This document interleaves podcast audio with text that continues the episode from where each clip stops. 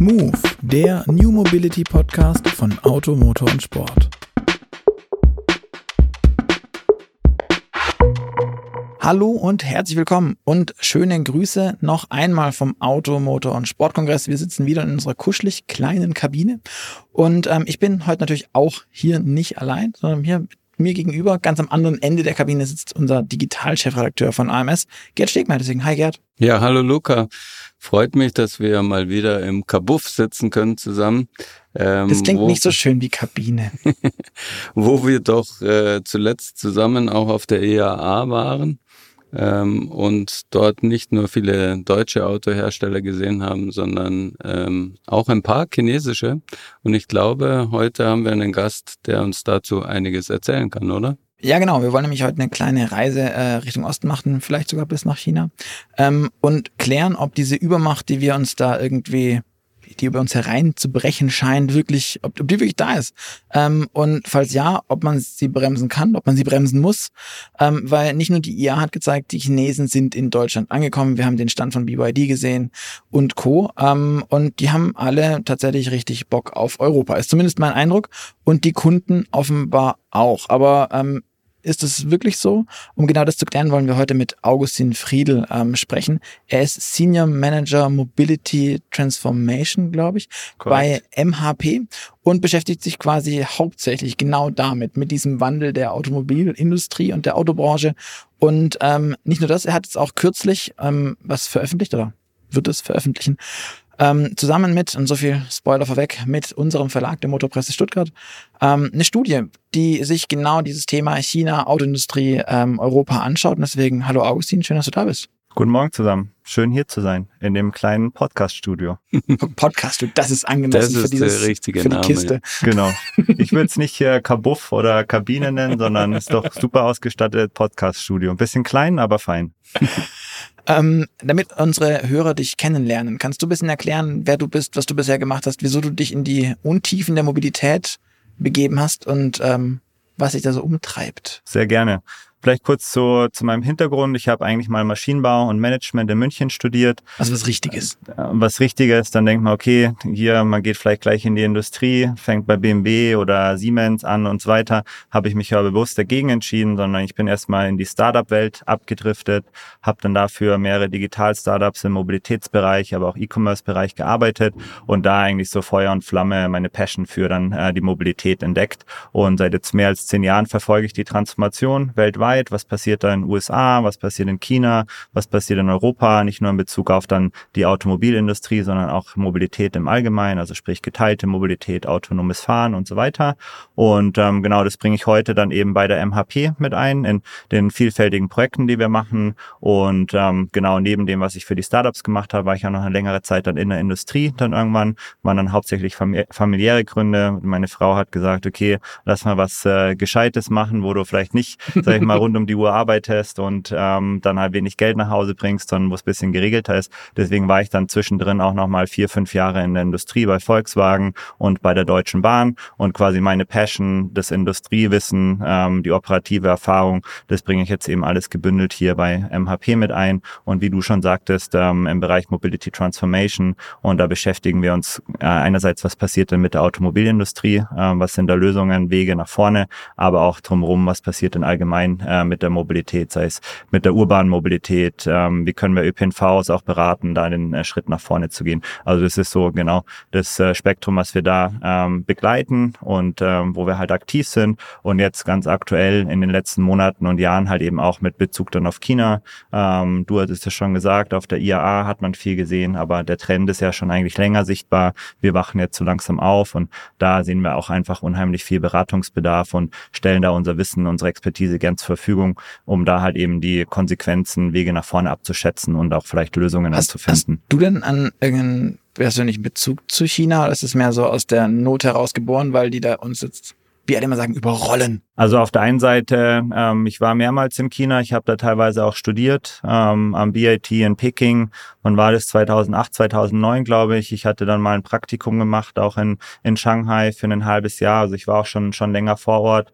Ähm, seitdem bin ich aber oder verfolge ich einfach, was da passiert. Und ja, jetzt so die Elektromobilität ist ja jetzt so gerade das, das Hot Topic, was diskutiert wird. Aber davor war China ja auch schon immer führend in der Mobilität, sei es in Bezug auf Mobilitätsdienste.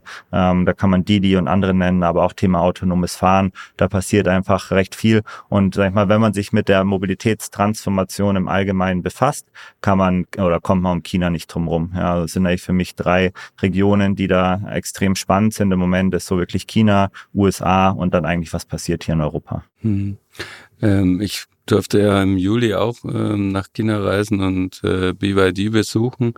Ähm, und das war dann ein ganz schöner Kontrast auf der IAA zu sein und die chinesischen Marken dort dann wieder hier in Europa zu sehen.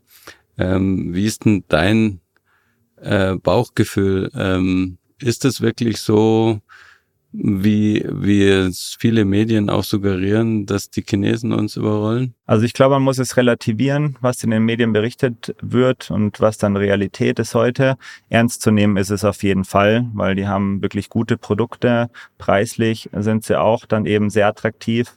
Da können westliche OEMs dann schwer mithalten und halt so wirklich auch die Kundenerfahrung in den Autos ist nochmal next level. Ja, das passiert aber trotzdem dann recht viel im Moment. Es wird viel drüber geschrieben, wird viel dann auch an oder ja, Szenarien, Trostszenarien dann eben aufgebaut, die vielleicht nicht so kommen werden. werden.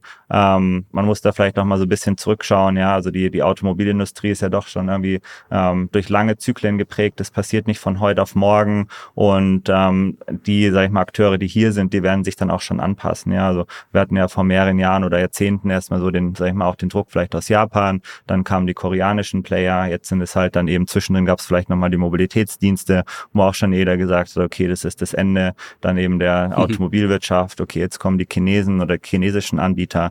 Ja, also es wird sich schon was tun im Markt ähm, und äh, die traditionellen oder westlichen Hersteller sind schon, sag ich mal, angehalten, darauf zu reagieren ähm, und dann auch Lösungen zu entwickeln.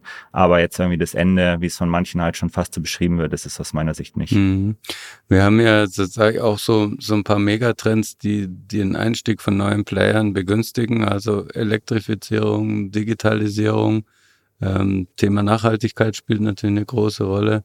Sicherheit ist auch immer wieder ein Thema. Wo glaubst du denn, dass die chinesischen Hersteller für die europäischen die größte Bedrohung sind? Also in welchem dieser Bereiche? Also das eine ist so Preis-Leistungs-Verhältnis auf jeden Fall. Also du hattest es ja vorher schon gesagt, ähm, es gab hier die, ähm, die Umfrage, die wir mit der Motorpresse gemacht haben und da war schon ganz klar so Preis-Leistung ein Hauptkaufkriterium für chinesische Anbieter und halt auch gleichzeitig so das Feld, wo traditionelle am meisten aufholen müssen. Ähm, das ist, glaube ich, unschlagbar und klar, dann danach kommen halt die digitalen Dienste, die immer wichtiger werden, digitale Funktionen und da ist halt China oder einige der chinesischen Automobilhersteller sind da doch schon, schon weit vorne und äh, werden da halt den Druck auf die traditionellen dann schon aufbauen. Mhm. Ähm, und was man natürlich auch nicht vergessen darf, so sage ich mal, Thema Batterie-Supply Chain, Zugang zu Materialien, zu den, den Rohmaterialien, den ganzen Prozessierung von dann in Richtung Batteriezellen und so weiter. Das haben wir ja doch, sage ich mal, eher, sage ich mal,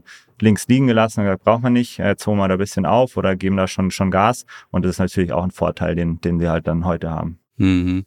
Ja, also bei der Batterie ist ja dann gerade der Preis wahrscheinlich ähm, der große Punkt, den die Chinesen auf der Habenseite haben, zumal ja die Batterie ungefähr 40 Prozent von der Wertschöpfung ausmacht äh, bei Elektroautos. Ähm, ist das überhaupt noch aufzuholen, was die Chinesen da inzwischen an ähm, ja, Batteriefabriken, Infrastruktur, auch was die, was das Thema Rohstoffe angeht, aufgebaut haben? Also ob wir da wirklich sag ich mal, aufholen können und äh, irgendwie vielleicht auch in den Lead gehen können, ist wahrscheinlich schwierig, aber man kann auf jeden Fall die Lücke schließen, die heute da ist und die Abhängigkeiten, die wir heute haben, einfach reduzieren. Ähm, und das ist auf jeden Fall möglich, ja. Mhm. Wir haben jetzt viel über, über die Batterien schon gesprochen, aber was mich interessiert würde, ist, wie, wie siehst du denn tatsächlich diese ganzen Zahlen zu den, zu den Autos? Ähm, aktuell ist es so, dass wir relativ immer von dieser Übermacht sprechen, aber so richtig viel ist ja noch nicht da. Wir haben tatsächlich nur vereinzelte Marken. Ähm, selbst wenn wir uns Skandinavien angucken, ja, da fahren dann irgendwie schon die BYDs rum und so, aber es ist nicht so, dass es da dafür dann keinen einzigen VW mehr gibt oder so.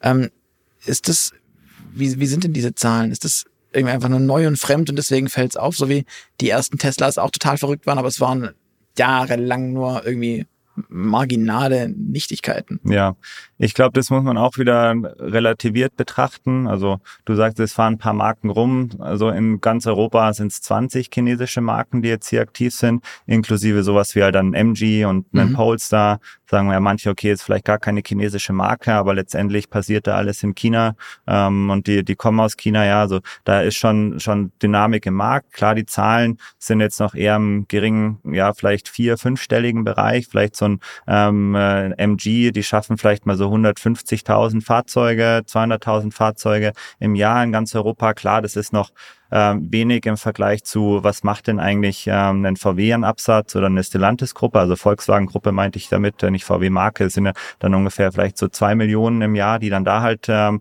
abgesetzt werden in ganz Europa. Klar, da sind noch Unterschiede, aber was man nicht, äh, sag ich mal, vergessen darf, ist, die wachsen einfach viel schneller. Ja, also die haben halt dann Wachstumsraten klar von einem niedrigen Level, aber dann halt irgendwie 100 Prozent und, und halt irgendwie mehr teilweise. Und die wachsen halt in, in einem Segment, äh, sag ich mal, EVs, die ja von den europäischen Herstellern auch noch nicht so besetzt werden. Ja, also wenn man da auf mal Modelle schaut, so ein MG4, ähm, der ist ja schon fast auf dem Verkaufsniveau wie jetzt so ein ID von Volkswagen, so ein ID3, ID4. Ja, also ähm, das darf man darf man nicht unterschätzen, ähm, dass die, dass da halt einfach der, sag ich mal, der Markt, der Absatz äh, langsam wächst und wer die chinesische Kultur kennt, äh, sagt, okay, die sind jetzt auch nicht auf irgendwie schnelle Gewinne ausgelegt, sondern ist halt dann schon eher langfristig. Ja, die haben da wahrscheinlich auch schon so ihre Herausforderungen, Probleme in dem ganzen, sage ich mal, Händlernetz, im Servicenetz und so weiter identifiziert. Aber ich bin mir ziemlich sicher, dass die das ähm, recht schnell dann lösen werden und in den nächsten zwei, drei Jahren wird, wenn wir da schon ähm, nochmal, sage ich mal, auch einen starken Sprung beim Absatz halt dann sehen, wäre meine Prognose. Also du meinst, dass sie ja schon so anpassungsfähig sind, weil ich glaube, der europäische Autokunde ist schon ja auch mit dem, was er erwartet, was er kennt, was er sieht, so in diesem ganzen grundsätzlichen, was keine Ahnung, Wartung oder so angeht und, und Kram, hat er ja schon seine ist der determiniert. Und da ist er halt kein unbeschriebenes Blatt. Ja. Oder es ist, glaubst du, ist beim EV-Business so viel anders, weil die Chinesen kommen ja vorrangig über EVs. Wenn man jetzt mal Lynk Co. ausnimmt, die gefühlt, wenn ich die auf der Straße sehe, hauptsächlich mit Verbrenner unterwegs sind. Und ich hätte eigentlich immer gedacht, die wollen als E-Marke durchstarten. Ja. War zumindest das, was Anna Fisser uns damals versucht hat, glaubhaft zu machen. Ja. Ich glaube, die haben noch gar kein EV, oder? Die haben nur ein Hybrid. Technisch wo wo wollten sie aber mal. Genau. Also ich glaube, also nur weil wir CVs haben, ändern sich, glaube ich, nicht die Kundenerwartungen an After Sales und Service. Mhm. Ähm, das wird schon, sage ich mal, ein äh, weiter ein elementarer Bereich daneben sein. Das muss sichergestellt sein. Da haben wahrscheinlich so traditionelle Automobilmarken noch einen Vorteil. Den können sie die nächsten zwei, drei, vier, fünf Jahre vielleicht noch ausspielen müssen Nur sie aus meiner Sicht auch. Und dann ähm, die chinesischen Anbieter, je nachdem, was für einen Ansatz sie verfolgen, entweder sowas, was eine NIO macht, mit wirklich alles selber aufbauen und dann Partnerschaften für für einzelne Bereiche oder halt wirklich gleich so ein Importeursmodell. Ja, die haben auch also haben da auch schon ihre Schwachstellen identifiziert. Die lösen die jetzt einfach äh, peu à peu ähm, und sehr, sage ich mal, ähm, ja, dann wirklich mit Geduld und, und Fleiß. Und äh, so wird sich dann, werden sich da die, die Lücken dann schon schließen. Und dann ist der Vorteil eigentlich für die traditionellen Hersteller auch nicht mehr so stark, wie er heute ist. Also die Gefahr sehe ich auf jeden Fall schon. Mhm. Ähm, und äh, genau, der, der Kunde erwartet aber auf jeden Fall ein durchgängiges Service-Netz, einen guten Service ähm, und dann halt eben auch die Betreuung, die, ähm, die dann damit einhergeht. Genau, das hat er ja häufig noch nicht. Was mich aber auch noch interessieren würde, ist, wie, wie verhält sich das denn grundsätzlich? Der deutsche Markt, äh, für die deutschen Autobauer ist der chinesische Markt ja traditionell das Ding. Also da ja. wird ja unfassbar viel abgesetzt.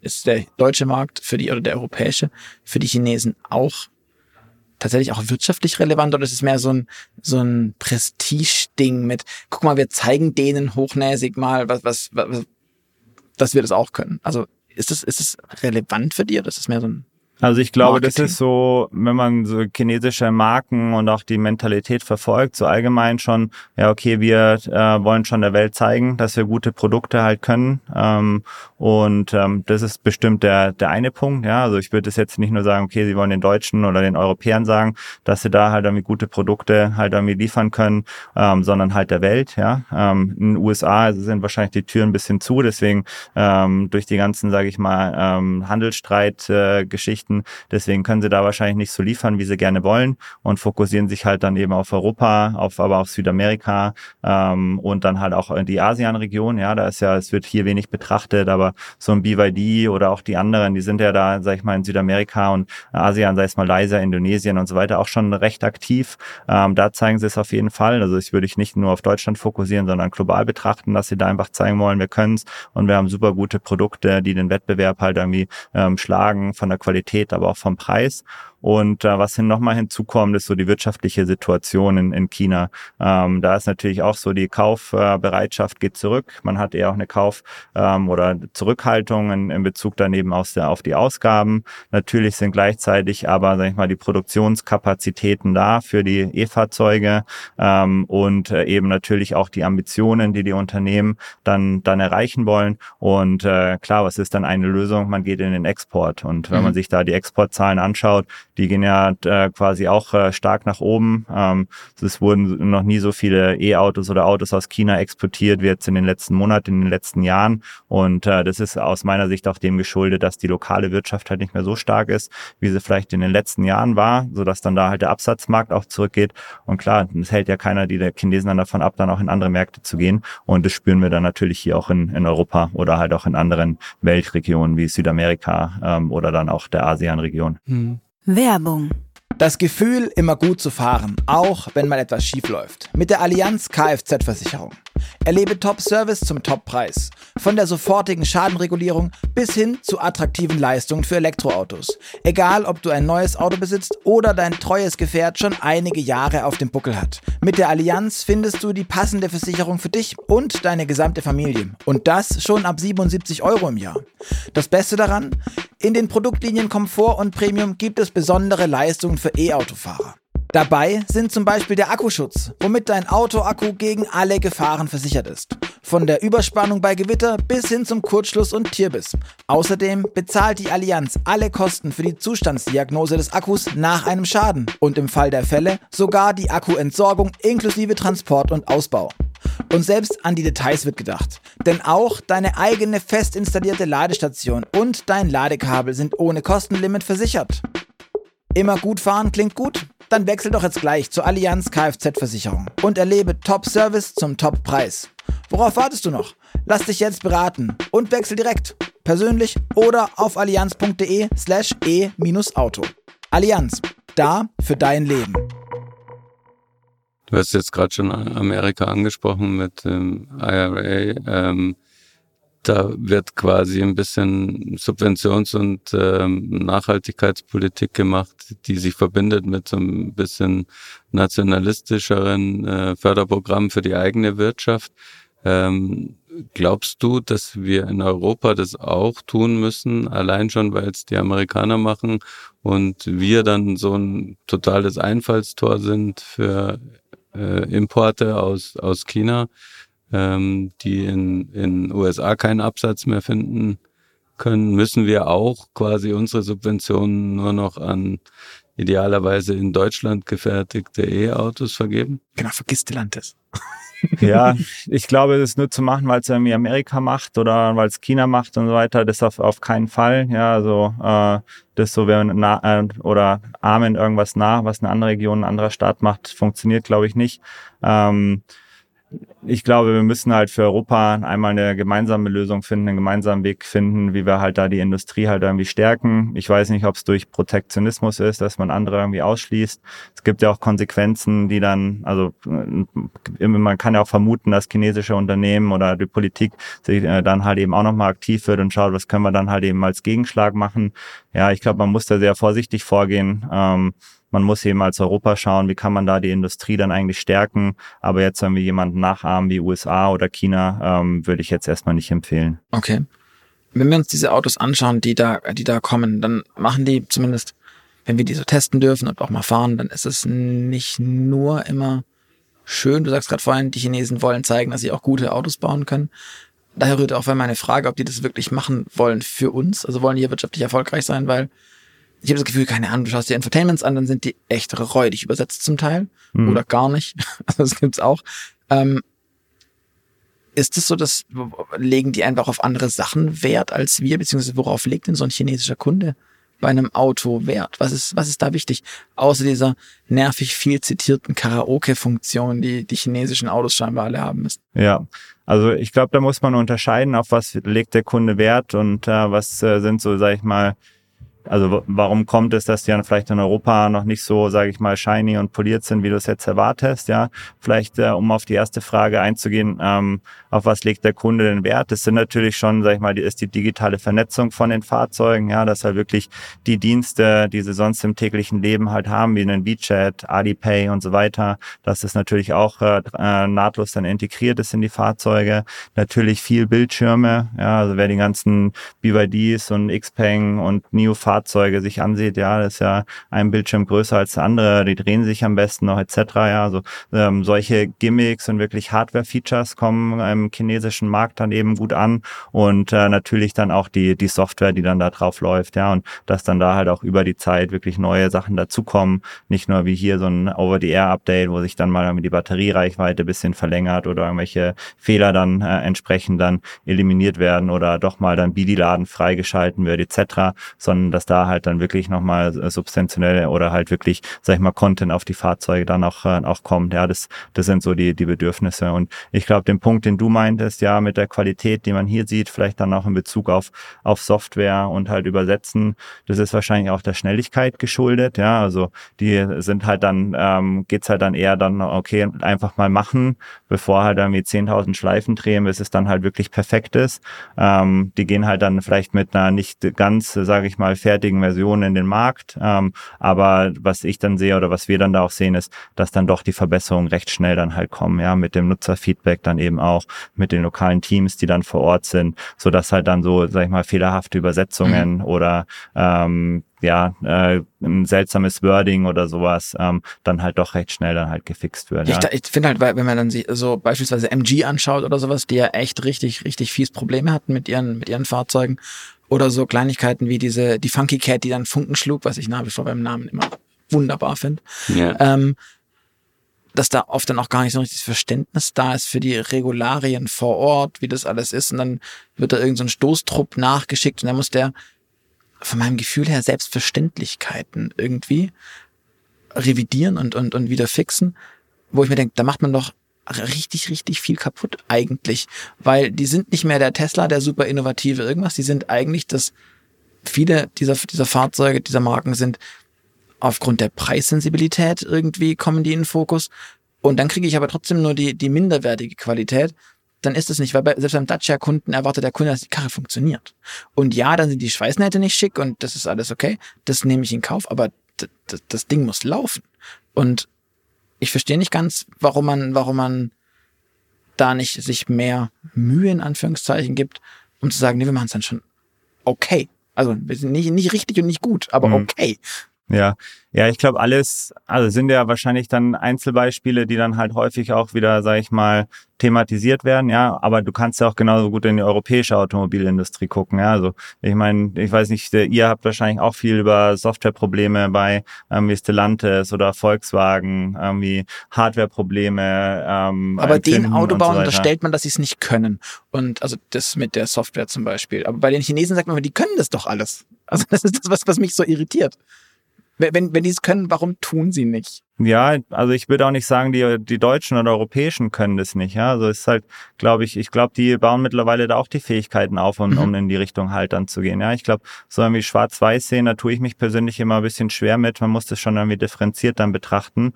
Und äh, wie gesagt, ich glaube, bei den Chinesischen ging es dann häufig dann eher, sage ich mal, auch um Schnelligkeit, ähm, vor halt dann Qualität. Ja, weil ich meine, wenn das Fenster, Marktfenster gerade offen ist, um da auf den Markt zu kommen, weil vielleicht der lokale Markt irgendwie schwächelt, ja, mhm. Fahrzeug vielleicht äh, oder Nachfrage ist da, Supply kann aber halt nicht geliefert werden aufgrund von Halbleiter-Thematiken oder aufgrund von irgendwelchen ähm, ja, anderen Lieferschwierigkeiten in Bezug auf, auf Teile und so, dann ergibt sich ja natürlich ein Fenster, was halt irgendwie kurz offen ist oder was sich irgendwann auch wieder schließt.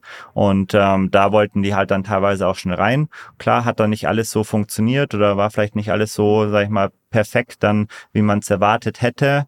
Ähm, und ähm, genau, aber das, das fixen sie jetzt äh, recht schnell dann. Ähm, und äh, das wäre wär da so meine Erklärung oder ähm, ja, Narrativ dahinter. Ja, dass die, dass insgesamt das Vorgehen so ein bisschen anders ist, dass man halt ähm, schneller sich bewegt, aber dann auch schneller lernt, ähm, schneller anpasst und dann Lücken schließt auf diese Weise. Ja. Ähm. Und man darf ja auch nicht vergessen, ist ja auch, sag ich mal, neues Gebiet für die, ja. Also die waren ja vielleicht jetzt die letzten paar Jahre, vielleicht ein Jahrzehnt mal wie ein BYD, einfach nur im, im sag ich mal, im Heimatmarkt tätig. Ähm, jetzt gehen sie auf einmal quasi äh, nach Übersee, ähm, nach Europa, und versuchen es da in mehreren Märkten. Ja, dann hat man ganz andere Strukturen, ganz andere Anforderungen von den Kunden. Es gibt nicht nur eine Sprache, sondern es gibt halt irgendwie äh, mehrere Sprachen, die implementiert werden müssen. Ähm, ja, das ist ja dann auch nochmal Komplexität, die vielleicht haben sie es auch teilweise unterschätzt. Ähm, aber da wiederum, ja, ich glaube halt, da ging es ja wirklich um, um Schnelligkeit mhm. dann, äh, und Qualität und Bugfixes kann man dann eben okay. äh, danach dann halt in den Markt bringen.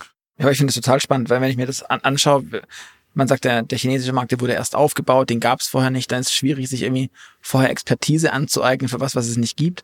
Aber der europäische Markt, das ist einer der, der ältesten, den wir so kennen in der, in der Autobranche. Und da gibt's auch genug Firmen, auch ihr, ähm, die man da anrufen könnte und fragen, was wollen die, was brauchen die, was machen die? Und dann macht man das halt. Also das ist so das, was mich ein bisschen da, da, ähm, ja, verwundert. Aber eines der großen Themen ist ja die, die Sache in, in Digitalisierung. Was glaubst denn du, was wir bald auch übernehmen werden? Du hast vorhin WeChat angesprochen, du hast, also ganz viele Dienste, die wir in China kennen. Was ist denn da so der, der heiße Scheiß und was kann denn den Sprung über das Uralgebirge bis zu uns schaffen? Ich glaube, so ein heißes Thema, was man in ähm, in China gerade seht, sind, sind so die ganzen ADAS-Funktionen und mhm. Navigate und Autopilot. Ja, hier haben wir was fun das funktioniert vielleicht auf der Autobahn ähm, in bestimmten Abschnitten etc. Was man in China sieht, sind dann die ähm, Autopilots oder die Assistenzsysteme, die auch in urbanen ähm, Regionen dann funktionieren. Ja, wenn man in China unterwegs war, da ist ja der Verkehr doch nochmal sehr viel komplexer als jetzt hier mit irgendwie keine Fahrradwege und viele Fahrradfahrer und ähm, die Fußgänger laufen sowieso überall rum und äh, äh äh, und so weiter, ja. Und da in so einem Setup dann ein, ein System zu, ähm, zu schaffen oder zu etablieren, äh, was ja wirklich gut und sicher funktioniert, ähm, auch, sage ich mal, wirklich in den urbanen Räumen, das haben wir in China schon und das wäre jetzt so aus, aus meiner Sicht dann auch der ähm, ein, ein System oder, sage ich mal, einen Bereich an Features, was wir dann auch äh, mehr und mehr hier in Europa dann sehen, ja. Und da muss man auch so ein bisschen unterscheiden noch die, bei den anderen Sachen, dass China ja doch schon recht weit vorne, ähm, wo wir doch nochmal halt dann jetzt so in, im Bereich auf EVs halt dann eher so auf Reichweite, Effizienz, Ladezugang und so weiter schauen. Ja, aber sag ich mal, die Punkte sind, äh, ist mein China eigentlich schon weg. Ja, da, da schaut man jetzt eigentlich, okay, wie kann ich denn eigentlich über so ADAS-Systeme, Assistenzsysteme und halt dann auch irgendwie künstliche Intelligenz, vielleicht irgendwelche AI-Assistants im Fahrzeug dann die Kunden für mich äh, gewinnen. Ja, weil mit irgendwie so Reichweite und äh, Ladegeschwindigkeit und so, da hole ich dann China keinen mehr hinterm Ofen vor. Ja, das sind halt vielleicht noch hier so die Themen, aber die sind in, in China schon längst abgehakt. Und ist es so? Weil die chinesischen Autos laden alle so ätzend langsam, fast alle. Also als Beispiel. Also da ist es halt einfach das Thema nicht, weil die das, ich habe immer das Gefühl, die wissen, die sehen gar nicht, dass man mit 300 kW laden könnte. Ja, also, es, also weil, weil die halt mit 100 so, ja, 100 ist cool. Ja, ist, also in, so in der Kunden, Kundenkommunikation ist das da eigentlich gar kein Thema mehr. Da geht's ja wirklich so, okay, wenn man sich mal so die, die, die Medienlandschaft anschaut, geht's ja wirklich, wie kann ich Kunden gewinnen, wie kann ich einen USP schaffen, durch halt was passiert dann im Cockpit, ja, was passiert mit den ADAS-Systemen, was für digitale Ökosysteme sind integriert und so weiter, ja. Ähm, das sind dann halt wirklich Aber so. Aber die einfach andere Interessen haben. Also ich meine, ist der, ist der europäische Kunde halt auch technokratischer noch vom, vom Verbrenner geprägt mit Effizienz, da wird es halt über Jahre, Jahrzehnte geschrieben, äh, äh, keine Ahnung, erzählt haben, dass das the key ist. Und in China gab es diese Erzählung nicht, deswegen wird da halt ein komplett neues Drumherum aufgebaut. Oder ja, oder, oder vielleicht auch einfach andere Kundeneinstellungen, ja, bereit sein für was Neues. Ja, da sagt halt dann wahrscheinlich keiner, ja, hier mit deinem EV bleibst du liegen und laden kannst du ihn sowieso nicht und äh, Elektromobilität wird sich nicht durchsetzen, jetzt überspitzt gesagt, ja, mhm. sondern da geht's halt dann echt drum, okay, was, was kommt denn dann eigentlich in die Fahrzeuge rein, was äh, jetzt dein Leben erleichtert, was Spaß macht, ähm, ja, und äh, ich meine, die, das sind, kommt vielleicht auch nochmal dazu, ja, einfach so mhm. mehr die Technologieoffenheit und zu gucken, was, was ermöglicht mir das denn eigentlich? Ähm, klar, ist dann vielleicht auch etwas dynamischer, als das wir hier halt irgendwie kennen, ähm, aber das trägt bestimmt auch, auch dazu, dazu äh, bei. Ja, umgekehrt sehen wir ja auch, ähm, dass dieses schnelle und immer gucken, was könnte der Kunde als nächstes gebrauchen, ja den deutschen Herstellern in China große Probleme bereitet. Also mit dem Perfektionismus hat man es dann so weit gebracht, dass überall ähm, Infotainment-Systeme drin sind, wo chinesische Kunden drüber lachen die Bildschirme sind zu klein, die Software zu langsam. Ähm, und irgendwie muss man ja versuchen, ähm, das zu kompensieren, wenn der chinesische Markt für, für europäische Hersteller so wichtig ist. Wir sehen jetzt, dass der Volkswagen-Konzern an, an, ja, an neuralgischen Punkten eigentlich mit chinesischen lokalen Herstellern zusammenarbeitet. Ähm, hältst du das für eine gute Idee oder ist es schon ein Eingeständnis, dass man es alleine nicht schafft? Also prinzipiell halte ich es für eine, für eine gute Idee und eine, eine gute Strategie. Ich meine, man muss ja auch mal sehen, woher, also wie ist man da eigentlich, sag ich mal, geendet, wo man heute ist. Ja, also äh, die Weckrufe, dass man was tun muss, die gab es ja eigentlich schon zuhauf. Ja, ja. Irgendwie am Anfang war es vielleicht waren es nicht die Chinesen, sondern ein Tesla. Ähm, wurde auch erstmal belächelt jahrelang. Ja, heute, ja, Ende der Geschichte kennt lacht, jeder. Lacht da ja. niemand mehr. Ja, da, heute lacht Tesla, genau. Also wie man gerade auch in den USA wieder sieht, mit äh, was da da gerade passiert mit den Gewerkschaften und so weiter. Genau. Und äh, ich meine, die Weckrufe, da ist die Aufwachphase in der der, äh, sag ich mal, westlichen Automobilindustrie hat da vielleicht zu lang gedauert ähm, und man hat jetzt nicht mehr die Zeit, dann alles in-house zu entwickeln. Man hat vielleicht auch überhaupt nicht die, ähm, die Fähigkeiten, alles in-house zu entwickeln und äh, deswegen, okay, muss man da die, dann die Partnerschaften eingehen, die halt einen bei den äh, wichtigen Elementen halt dann weiterhelfen, sei es irgendwie die ähm, ADAS-Funktionen, sei es dann eben auch die Rechenpower in die Fahrzeuge oder halt dann wirklich auch die ähm, Customer Interfaces dann so zu gestalten, dass sie dem Markt halt dann ähm, entsprechen. Ja, also das ist schon, sage ich mal, ein guter Schritt aus meiner Sicht, da äh, mit den Experten dann zusammenzuarbeiten. Und da ist es ja jetzt auch nicht, sag ich mal, so eine Lieferanten-Hersteller-Beziehung, sondern eine Partnerschaft auf Augenhöhe. Das ist ja auch neu. Ja? Also ist ja nicht so, ich kaufe bei Lieferant XY irgendwas ein ähm, und dann verbaue ich das, sondern da ist ja schon mehr ein Miteinander, um, um da halt dann auch die, die Produkte so zu entwickeln, dass es halt für die Kunden passt und dass es natürlich für die Unternehmen dann halt auch, auch Sinn macht. Genau, also das ist, das ist auf jeden Fall ein, ein richtiger Schritt in die Richtung. Mhm. Ähm, andererseits könnte man sich jetzt fragen, also Volkswagen partnert ja da zum Beispiel mit Xpeng und irgendwann, ähm, warum sollte eigentlich Xpeng, die sind ja auf dem chinesischen Markt schon wer, ähm, warum sollten die mit Volkswagen überhaupt noch partnern? Also warum brauchen die das? Ich meine, man muss ja, sag ich mal, Xpeng oder auch zig andere, sei es irgendwie äh, Great Wall Motors oder die ja mit BMW was machen oder Geely, die viel mit mit Mercedes machen, ja. Ich meine, die sehen natürlich auch die Vorteile durch durch das Partnering, ja. Also ähm, die haben teilweise vielleicht noch noch nicht so die die nachhaltige wirtschaftliche Situation, die hoffen sich dann natürlich dadurch zu verbessern, äh, zusätzliche Revenue Streams dann auch für für die Technologie mhm. ähm, und so weiter und sag ich mal, das Partnering ist ja auch nicht neu, ja. Also du hast gerade Volkswagen gesagt, die kaufen jetzt mal eine Plattform ein, aber wenn man so mal guckt, okay, mit Ford waren die auch mal Plattformspender oder sind ja Plattformspender für, für den MEB und so weiter. Teilweise gab es ja dann auch, sei es mit Mercedes und Renault, halt Kooperationen, auch bei ganzen Plattformen, sei es irgendwie den kleinen Lieferwägen oder Motoren, ja, also dass man da dann für, sage ich mal, Bereiche, die halt wirtschaftlich extrem teuer sind, aber jetzt vielleicht so nicht entscheidend sind für die Produktdefinition, dass man da dann mit jemand partnert, das macht ja durchaus Sinn, einfach um da halt dann noch wettbewerbsfähig zu sein und den Kunden dann auch die Angebote zu, zu geben, die sie halt dann erwarten. Ja, also mhm. ähm, klar, jetzt wird wieder heiß diskutiert, Xpeng und Volkswagen oder halt die anderen. Ja, aber letztendlich ist ja so dass das Partnering eigentlich schon gang und gäbe, auch in der Automobilindustrie und wird ja doch seit Jahrzehnten eigentlich gemacht. Ähm, Jetzt ist es halt einfach in einem neuen Bereich, ja, China und Europa. Das hatte man vielleicht äh, davor so in der Ausprägung noch nicht so stark. Ähm, also das Prinzip, dass man da zusammenarbeitet, das passiert ja schon häufig. Ja, ähm, Es heißt ja immer, dass, dass diese chinesische Übermacht, auch diese EV-Geschichte, die Autoindustrie komplett ähm, an die Wand fahren könnte, zumindest die bei uns. Ähm, ich habe das Gefühl, dass gerade durch die, durch die ähm, chinesische Marktdominanz, die vielleicht irgendwann auf uns zukommt, viele Zulieferer doch noch es irgendwie schaffen können, wenn, obwohl sie jetzt vielleicht mit dem Rücken an der Wand stehen, es, es zu schaffen, weil viel über Marke passiert. Also wenn wir uns gerade so diese, diese Geely-Marken anschauen, die da kommen, die ja auch wirklich vor, ganz oft auf, auf, nur auf der Marke, also auf dem Papier entstehen, so wie Cupra auch. Also es ist ja, ist ja nix eigentlich, ist eine Idee, die dahinter steckt. Und dann wird da drumherum was konstruiert. Das mhm. ist nicht der Ingenieursgedanke. Und ähm, glaubst du, dass das so ein Ding ist, was dann Europa auch langfristig wieder in der Autoindustrie halten kann und, und aufwecken kann? Wir sind halt mal nur noch Tier 1 und Tier 2 groß, aber halt nicht mehr OEM? Hm, gute Frage. Ich weiß gar nicht, ob wir da so, sage ich mal, ein Szenario sehen, wo dann die deutschen Automobilhersteller ja Zulieferer werden, wenn ich dich jetzt richtig verstanden habe. Ja, also als Beispiel, dass das der Mercedes halt oder wer auch immer nur noch, weil die halt ganz toll und effizient sind oder so und mal ganz viele tolle E-Motoren gebaut haben. Dann sagt der Chinese, ja, weißt du was, dann nimm einfach den.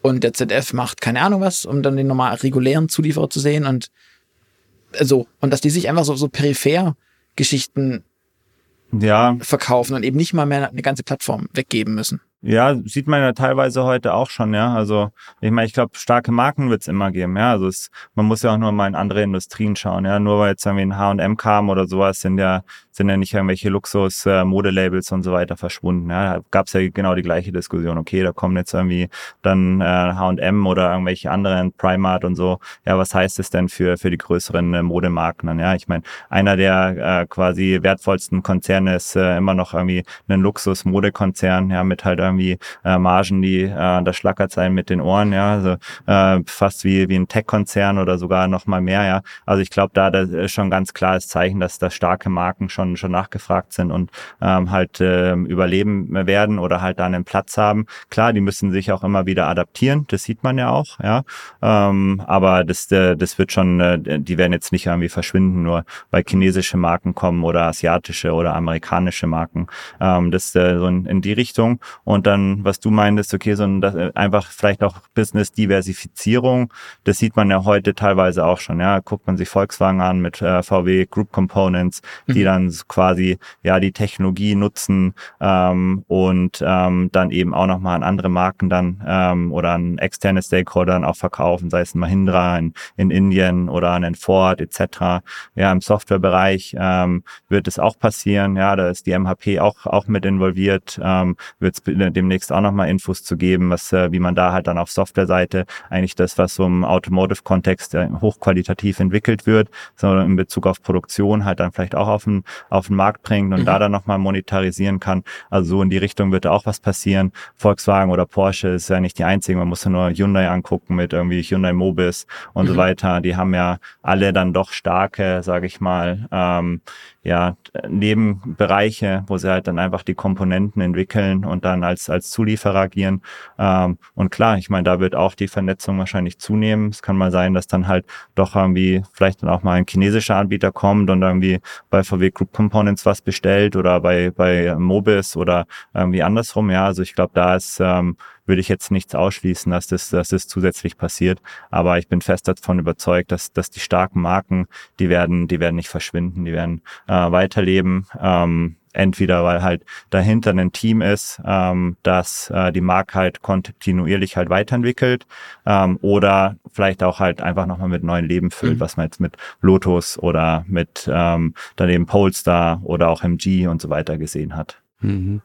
Aber ähm, ich habe auch auf deinem jüngsten LinkedIn-Artikel gesehen, dass du eigentlich die europäischen Marken ohnehin nur noch bei der Markenwelt äh, vorne siehst und bei allen entwicklungsrelevanten Sachen siehst du eigentlich schon die chinesischen Marken ähm, weit vorne, also ob das Software, Batterie oder was auch immer ist.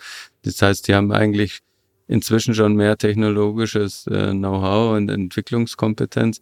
Glaubst du nicht, dass auf Dauer dann so Marken ausgehöhlt werden ähm, können, also dass dann nur noch die Hülle bleibt, so wie es jetzt eher eigentlich bei Lotus ist, weil ich meine, Lotus ist eine Chili-Marke. Also das ist ja nur noch das Badge eigentlich, was übrig geblieben ist von der Marke. Könnte das auch den ähm, deutschen Premium-Herstellern so passieren? Also vielleicht nochmal kurz zu dem, zu dem LinkedIn-Post, den du gerade nanntest. Ja, das war ja wirklich eine Momentaufnahme. Wie sehe ich das halt heute? Ähm, und wir wissen ja, was so in der sag ich mal, Automobilindustrie passiert, ja, dass da, äh, dass die wirklich aufgewacht ist und da jetzt aufholt. Ja, wir haben jetzt auch schon ein paar Themen besprochen, dass äh, die Lücken werden sich ähm, noch angleichen aus, aus meiner Sicht in, in den nächsten Jahren mit den nächsten Modellgenerationen.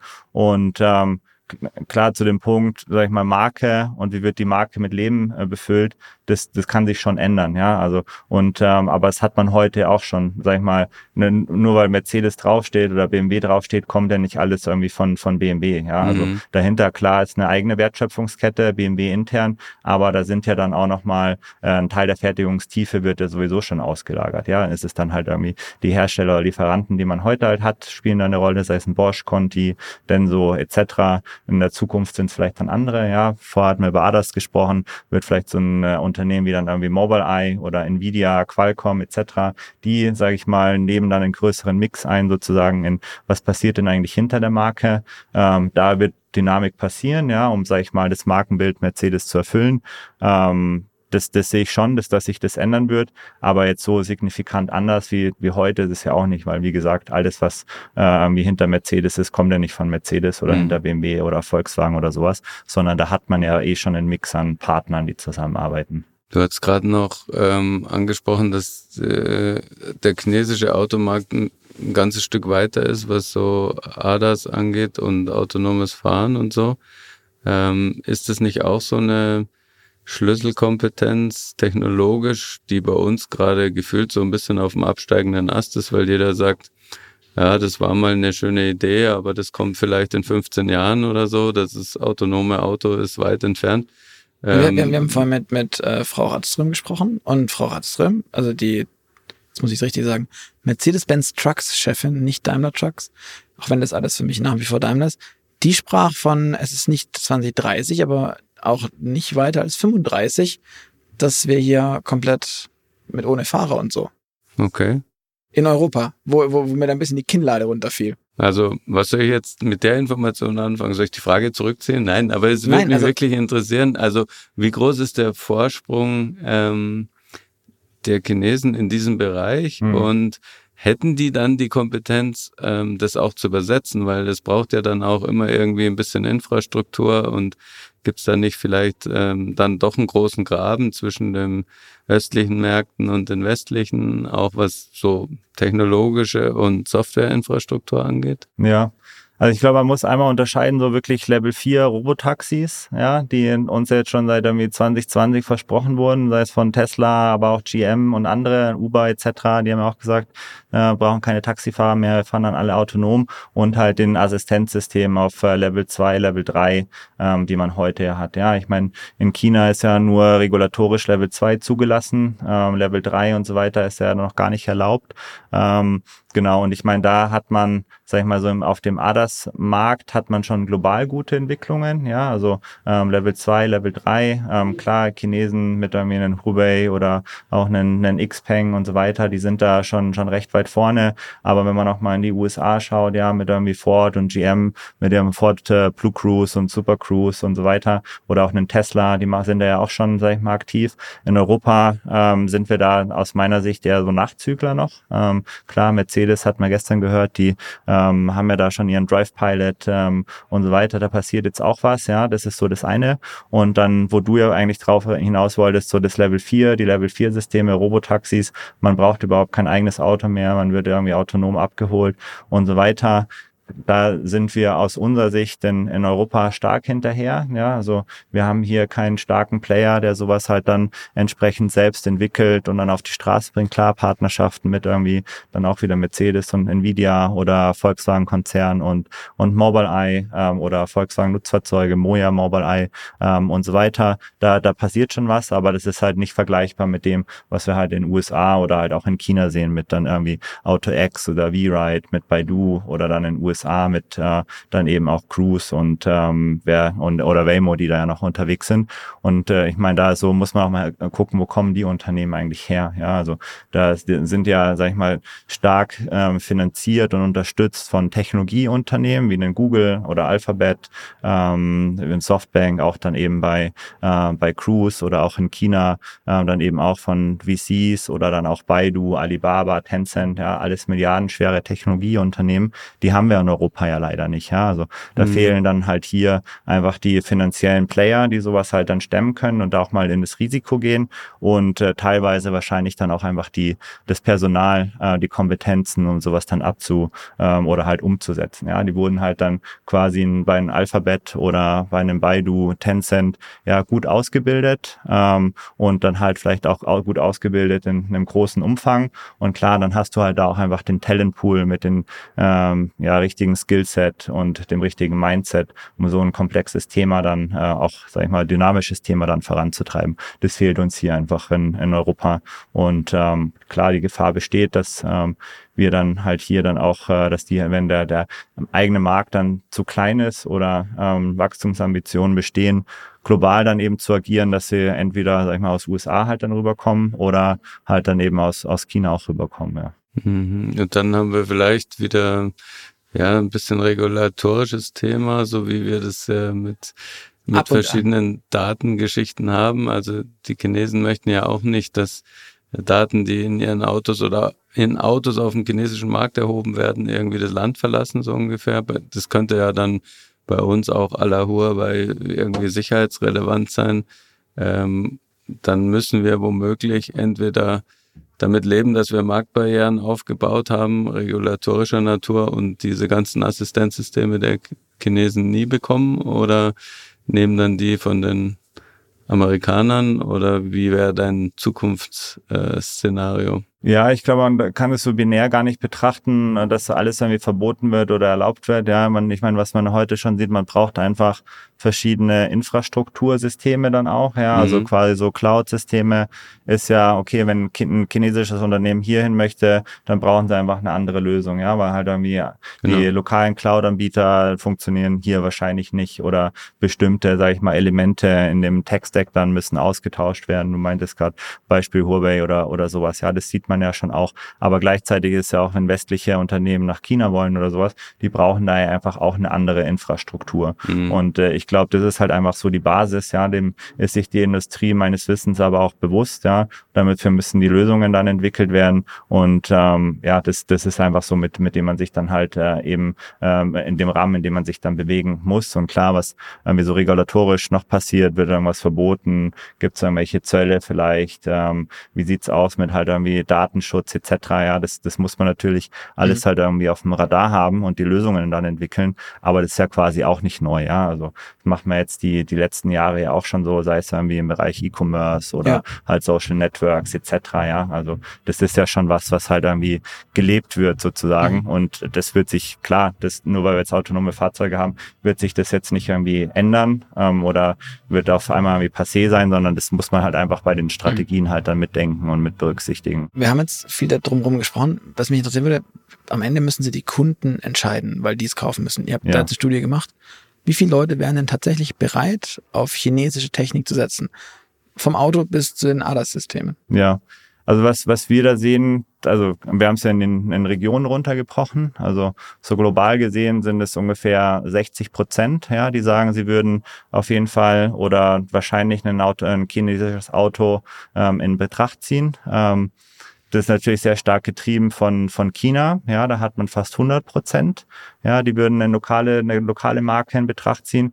Und so in Europa oder in den USA, da ist man so knapp unter 50 Prozent. Ähm, aber wenn man das auch vergleicht mit den Studien, die vielleicht äh, in den Jahren davor mal gemacht wurden oder Erhebungen, sieht man da schon, schon den Trend dann nach oben. Ähm, mhm. Dass halt einfach immer mehr Konsumentinnen auf der einen Seite chinesische Marken kennen ähm, und äh, auf der anderen Seite halt dann auch wirklich bereit sind, ähm, sich damit auseinanderzusetzen und gegebenenfalls auch dann, sage ich mal, in Besitz zu nehmen. Sei es, muss ja nicht gleich immer Kauf sein oder Leasing, ja. sondern vielleicht auch sowas in Richtung dann Autoabos und äh, Langzeitmiete und so weiter. Aber ist es ein reines EV-Thema oder wären die Leute auch bereit, auf einen ver Mhm. chinesischen Verbrenner zu setzen, wenn er denn angeboten war, der Lincoln Co.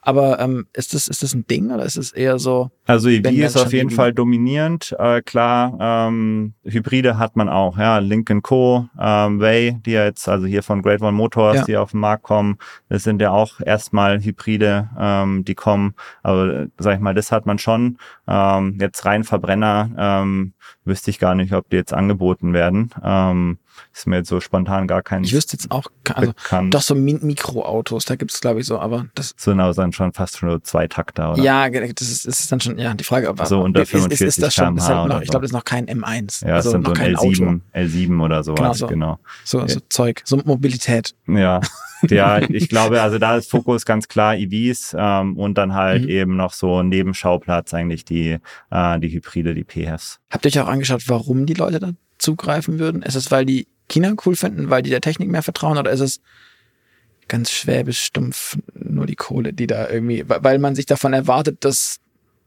dass Aldi das billigste Produkt zu kriegen. Ja, also Hauptgrund ist schon ein gutes äh, Preis-Leistungs-Verhältnis, dass man halt wirklich viel Leistung, Ausstattung und so weiter für einen attraktiven Preis halt bekommt ähm, und das halt durch die Bank, ja, über also alle Regionen, USA, Europa, China und dann auch in den einzelnen Ländern, die wir da abgefragt haben. Und ähm, dann das zweite ist natürlich dann eben auch Infotainment-Systeme, neue, sage ich mal, Fahrfunktionen, Assistenzsysteme und halt das ganze Thema Software. Das ist auf jeden Fall sehr relevant. Und das dritte ist halt dann einfach die gute Qualität. Ja, also da ist so ähm, doch, äh, ich glaube, nochmal so ein bisschen Bias dann auch im, eben in der Gesellschaft. Vielleicht haben man viele noch so irgendwie äh, Landwind vor Augen, die es ja mal versucht haben, vor irgendwie 15 Jahren ist es, glaube ich, mittlerweile schon hier reinzukommen, wo jeder gesagt hat, ja, okay, oh Gott, äh, die Qualität passt ja irgendwie gar nicht. Ja, wenn man halt irgendwie vor so irgendwie fünf, sechs Jahren in China war und sich dann BYD angeschaut hat, da hat man sich ja auch nicht vorstellen können, dass die mal so gute Qualität halt Mhm. liefern und damit halt dann expandieren. Und das hat sich jetzt halt äh, grundlegend geändert, ja. Und das, das sehen die Leute schon, ja. Also einerseits durch wahrscheinlich, weil sie vielleicht doch mal selber drin saßen oder durch Medienberichterstattung ähm, und so weiter. Also das, das ist auf jeden Fall so der, der dritte Punkt, ja. Also wie gesagt, gutes Preis-Leistungs-Verhältnis, gute Mhm. Infotainment, äh, Softwareausstattung und das dritte halt wirklich ähm, die Fahrzeugqualität dann. Finde ich total spannend, weil wenn wir die Autos bei uns in den Tests haben und ich dann mit den Testkollegen spreche, dann sind die, was die ADAS ist, also was das ADAS-Ding angeht, meistens nicht so richtig happy, weil das halt nicht so zuverlässig funktioniert und nicht so reproduzierbar und nicht, ja, so. Und über Infotainment hatten wir schon gesprochen, dass aber genau diese Themen bei den Leuten am Ende doch so als, als State of the Art oder als, als gewinnend ähm, ein, eingetragen werden, finde ich, finde ich bemerkenswert. Du auch, oder ist das für dich also sieht man in China einfach den Technologiegiganten, deswegen werden die das schon richten. Ist, glaube ich, so eine Mischung, ja. Also ich würde auch mal hinterfragen, okay, die, sag ich mal, Assistenzsysteme von den europäischen Herstellern, sind die wirklich so zuverlässig, wie es halt kommuniziert wird, ja. Also du kannst nur aus eigener Erfahrung halt sagen, ja, wir fahren in, in, in, äh, auch ein europäisches Fabrikat. Du Wenn wir da Marken die, nennen. wenn wir da die, ähm, da möchte ich jetzt aber in dem Zusammenhang nicht, wenn wir da die Assistenzsysteme eben anschalten, ja, wird es gefühlt meinen Kindern schneller schlechter, als wie wenn ich äh, selber fahren würde. Einfach weil halt dann irgendwie zu spät gebremst wird, weil halt das Mhm. Fahrverhalten halt jetzt irgendwie nicht natürlich ist, et- etc. Ja, also würde ich auch, äh, ich glaube, da ist so allgemein noch noch viel zu tun oder Verbesserungspotenzial da und sag ich mal bei den Chinesen äh, oder chinesischen Anbietern hat man wahrscheinlich noch genau die Mischung, okay, es wird halt viel kommuniziert, wow, das, die haben ADAS-Systeme, die haben super Mhm. Software, die haben super Features und so weiter und dann halt einfach die Erwartungshaltung, die da geschürt wird, gepaart mit dem, was wir vorher halt auch hatten, vielleicht eher noch geringe Fahrzeuge im Markt, ja, also ich glaube, da ist halt auch noch so ein, so ein bisschen Bias oder so eine Gap halt einfach vorhanden, weil halt viele drüber hören, drüber lesen, drüber sehen, vielleicht dann auch in, in, in Autoshows und so weiter, TV-Formaten, Streaming-Formaten, aber halt selber noch nicht die, die Erfahrung haben, ja. Und, und wenn, dann haben sie vielleicht auch die Erfahrung vielleicht von einem NIO oder sowas, ähm, die ja dann wahrscheinlich auch eher so oberes Benchmark sind. Ähm, da haben sie vielleicht nochmal irgendwie, haben sie irgendwo mal gesehen oder sowas. Also das, ich glaube, da ist, da wird sich auch noch was rütteln in, in den nächsten äh, Monaten, in der nächsten Zeit. Also es gibt noch Hoffnung, dass das Bild der chinesischen Hersteller beim europäischen Kunden schlechter wird. Das weiß ich nicht. Also ich glaube, das ähm, weiß auch nicht, ob das irgendwie eine Hoffnung ist. Ich glaube, da wird halt einfach, wir müssen uns halt mit der Realität dann, glaube ich, halt auseinandersetzen und halt irgendwie drauf reagieren. Und ich meine, wer die so, also macht ihr auch, wer die deutschen oder europäischen Automobilhersteller ähm, äh, verfolgt, ja, wir können uns ja anpassen, ja. Also wir haben ja schon, sag ich mal, viele Bedrohungen oder die Automobilhersteller haben ja schon viele, sag ich mal, Bedrohungen oder Wandel halt dann, ähm, sage ich mal, überlegt, äh, überlebt, sei es halt durch externe, sage ich mal, Markteinflüsse, mhm. wie halt irgendwie neue Anbieter, die auf den Markt kommen, sei es aus Japan oder aus, aus Korea, ähm, sei es irgendwie durch äh, hausgemachte Probleme etc. Ja, also ähm, man ist ja da schon in der Lage, dann drauf zu reagieren. Das passiert halt einfach nicht von heute auf morgen, weil halt die Automobilindustrie ja doch, sage ich mal, langzyklisch ist. Ähm, bis so ein Fahrzeug dann mal kommt, bis die Prozesse umgestellt sind etc.,